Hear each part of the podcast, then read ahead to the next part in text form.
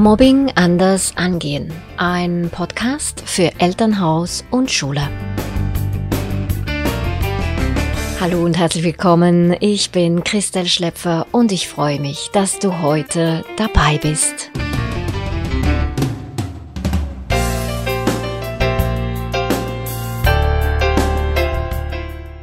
Nicht jede Maßnahme ist beim Mobbing und Cybermobbing hilfreich. Manche verschärfen sogar die Situation. In der heutigen Folge erfahren Schulen, was sie auf keinen Fall tun sollten.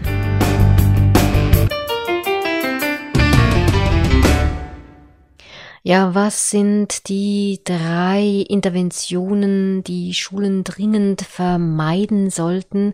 Ich werde euch da so meine Beobachtungen mal zusammenfassen, die ich immer wieder habe machen können. Zum einen ist, dass äh, Täter und Opfer in Mobbing-Situationen genauso zum Gespräch zitiert werden wie in einer Konfliktsituation. Und Mobbing und Konflikte sollten, Mobbing und Streit sollten ganz, ganz anders gelöst werden. Ich werde auch zeigen, weshalb.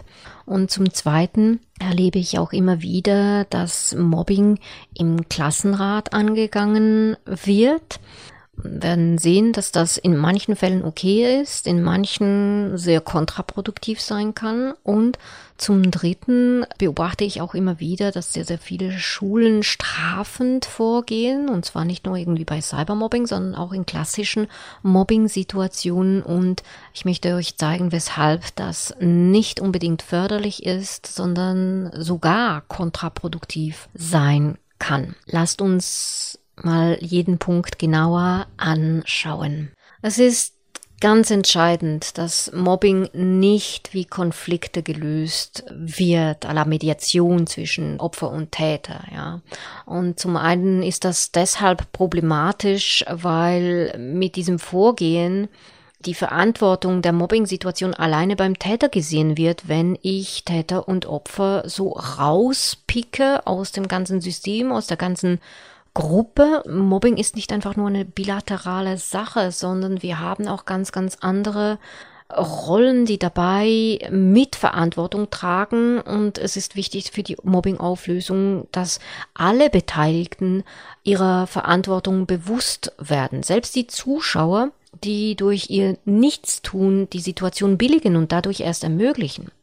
Zum anderen kann es eben auch problematisch sein in diesen bilateralen Gesprächen, weil die Konfrontation für das Opfer beängstigend und für den Täter beschämend sein kann. Ja, Mobbing ist ebenso traumatisierend oder kann ebenso traumatisierend sein wie Missbrauch. Und es würde keinem Menschen einfallen, den Täter und sein Missbrauchsopfer zu konfrontieren, um das Problem zu lösen. Und Umso mehr besorgt es mich zu sehen, dass dies in vielen Schulen so gehandhabt wird, dass Opfer und Täter einander konfrontiert werden und äh, das überhaupt nicht zur Lösung führt. Mit Kooperation ist auf Täterseite dann kaum mehr zu rechnen und es lassen sich dann viel eher Ausweichstrategien beobachten wie Rechtfertigung, Verharmlosung und Verteidigung. Und je nachdem kommt das Opfer im Nachhinein sogar stärker unter die Räder, weil kaum ein Einsehen seitens Täter oder Täterin vorhanden ist. Im Gegenteil, Täter und Täterinnen haben das Gefühl, ja, deinetwegen bin ich da zum Gespräch zitiert äh, worden, bin ich beschuldigt worden, du hast gepetzt, ja, deinetwegen bin ich bestraft worden und so weiter und so weiter. Ja, also das ist dann nicht ganz so unproblematisch und kann in manchen Fällen zu einer kurzen Beruhigung führen, aber in vielen Fällen eben nicht. Das heißt mit anderen Worten, klassische Konfliktlösestrategien anzuwenden, kann die Mobbing-Problematik sogar verstärken. Daher ist es besonders wichtig, erst sauber zu differenzieren, ob es sich beim Problem in der Klasse überhaupt um einen Konflikt oder um Mobbing handelt, bevor man interveniert. Kommen wir als nächstes zum Klassenrat und die Konfrontation ist ja nicht nur im Zweier-Setting problematisch oder kann im Zweier-Setting problematisch sein, je nach Entwicklungsstadium je nach Prozessentwicklung des Mobbings, ja, der Mobbing-Situation kann es auch nicht angebracht sein, Mobbing im Klassenrat lösen zu wollen. Der Klassenrat, und das gilt übrigens beim Familienrat ebenso, ist keine Motzrunde und sollte nicht nur dafür benutzt werden, Probleme zu lösen. In einer Anfangsphase des Mobbings kann man sehr gut in der Runde diskutieren und das Mobbing angehen und zum Beispiel gemeinsam Klassenregeln erarbeiten, sofern dies noch nicht geschehen ist. Aber da sind wir in einer wirklich anfänglichen Phase, in der wir sehen, oh, oh, das Ganze nimmt eine mobbingähnliche Dynamik an, ja dann ist es Zeit, das im Klassenrat anzugehen. Aber der Klassenrat ist normalerweise ein Tool, das zur Stärkung der Gemeinschaft dient, ja, zur Entwicklung von, von Ideen und was haben wir für Projekte und wie wollen wir das lösen und so weiter. Es ist eine demokratische Plattform, wo Dinge gemeinsam abgestimmt werden, aber nicht um Dinge, so gravierende Situationen zu diskutieren, wo gewisse Player dann so richtig ausgestellt werden. Zu einem späteren Zeitpunkt sollte man den Klassenrat zur Mobbinglösung allerdings vermeiden, weil dies nicht das Setting ist, in dem die Zuschauer Mut haben, dem Opfer beizustehen, sondern im Gegenteil, das ist dann für das Opfer meistens der Horror, weil es sich alleine und eben ausgestellt fühlt. Ja, das riechen die Täter und Mitläufer förmlich und es stärkt sie und sie nehmen dann schnell eine Rechtfertigungshaltung ein und die Dynamik, die dann entsteht, kann sehr schnell in eine Richtung gehen, die man nicht äh, unbedingt geplant und sich gewünscht hat. Und deshalb ist in diesen fortgeschrittenen Momenten von Mobbing der Klassenrat nicht das geeignete Instrument.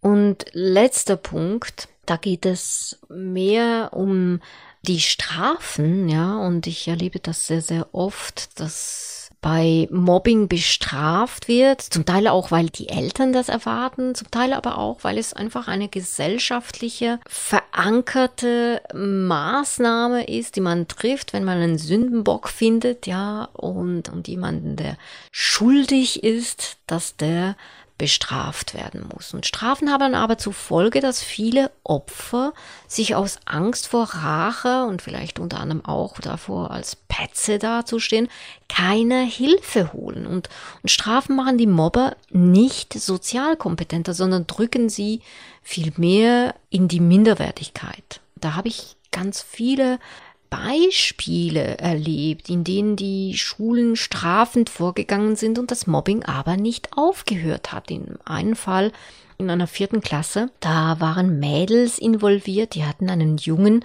gemobbt und die Schule hat dann sehr, sehr streng reagiert mit Strafen und die Mädels mussten dann eine Woche lang die Bubentoilette auf den Knien putzen und das, das war sowas von beschämend und demütigend. Und ihr könnt euch vorstellen, das Mobbing ist dadurch natürlich nicht gestoppt worden.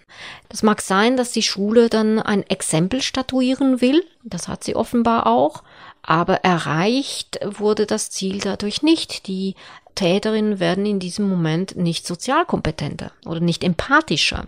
Oder in einem anderen Fall in einer sechsten Klasse, da wurde ein Mädchen gemobbt und da wurde der, der Haupttäter dann in den Kindergarten geschickt, eine Woche lang, ja, damit er sehen konnte, was das bedeutet, sich daneben zu benehmen, ja, also so kindisch zu benehmen. Und das war natürlich für ihn auch beschämend, hat die Mobbing-Situation auch nicht gestoppt. Also man wird dadurch nicht sozial kompetenter und empathischer. Und in einem anderen Fall, wo ein Fünftklässler einen anderen Jungen gemobbt hat und das geschieht ja nie alleine, ja, da ist natürlich die Klasse mit involviert, hat aber dieser eine Junge dann als Strafe den Pausenplatz eine Woche lang putzen müssen, so dass alle ihn immer sehen konnten, ja, durfte zudem nicht auf die Klassenausflüge mit, wurde aus den Turnstunden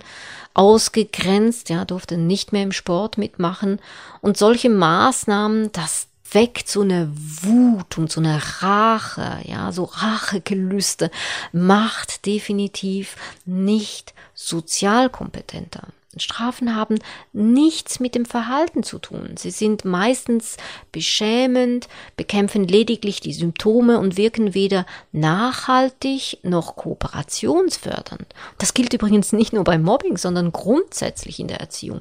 Strafen können einen kurzen Effekt zeigen, so dass die Kinder das unerwünschte Verhalten eine Zeit lang unterlassen, nicht etwa aus Einsicht, sondern um die Strafe zu vermeiden. Das hat kaum etwas Nachhaltiges und dieser erwünschte Lerneffekt bleibt aus. Ja. Natürlich bei Cybermobbing haben wir nochmal eine ganz andere Situation. Da bewegen wir uns sehr, sehr schnell in einem strafbaren Bereich, was juristische Sanktionen zur Folge haben kann. Und weil die Polizei dann oft beigezogen werden muss, wird der Lösungsweg dementsprechend auch anders sein als in klassischen Mobbing-Situationen. Aber bei klassischen Mobbing-Situationen kann man ganz ohne Strafen arbeiten. Und der Effekt ist viel, viel positiver. Die Kinder, die betroffenen Schüler haben viel weniger Angst vor Racheakten, trauen sich auch viel mehr Hilfe zu holen und so weiter. Und das ist wirklich wichtig. Eine gute Mobbing-Intervention ist weit komplexer als gedacht. Nicht schwierig, aber komplexer. Und man muss ein bisschen mehr analysieren, bevor man überhaupt interveniert. Und es geht letztlich nicht nur darum, dass es dem Opfer wieder gut geht oder dieses Mobbing gestoppt wird, sondern auch darum, dass Mobbing nicht mehr passiert. Das erfordert ein Involvieren der Klasse in die Lösung, die Förderung von Sozialkompetenz und die Stärkung des Klassenzusammenhalts, ja. Und möglich ist dies aber nur, wenn wir uns von der Schuld- und Sündenbockfrage trennen und den Schülern wohlwollend und gleichwertig begegnen und nicht wertend begegnen, um sie in die Lösungssuche zu involvieren. Und je nach Mobbing-Situation, das heißt auch je nach Entwicklungsstufe des Mobbing-Prozesses, wie weit das Mobbing schon fortgeschritten ist und je nach Form des Mobbings sind individuell passende Maßnahmen gefordert. Das heißt, das 0815 Rezept gibt es nicht, ja, und daher diese Komplexität und daher eben auch das Fingerspitzengefühl, das es braucht, um Mobbing-Situationen zu lösen.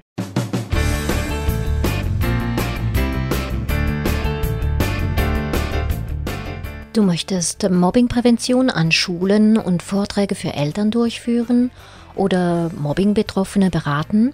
Im Train-the-Trainer-Programm Mobbing erkennen und richtig reagieren lernst du das Phänomen Mobbing ganzheitlich zu verstehen, Mobbing und Cybermobbing-Situationen anhand vieler Fallbeispiele sauber zu analysieren und je nach Situation, sprich Entwicklungsstufe und Form des Mobbings, die individuell passende Maßnahme anzuwenden. Mehr Infos dazu findest du unter edufamily.ch slash mobbing-fachpersonen.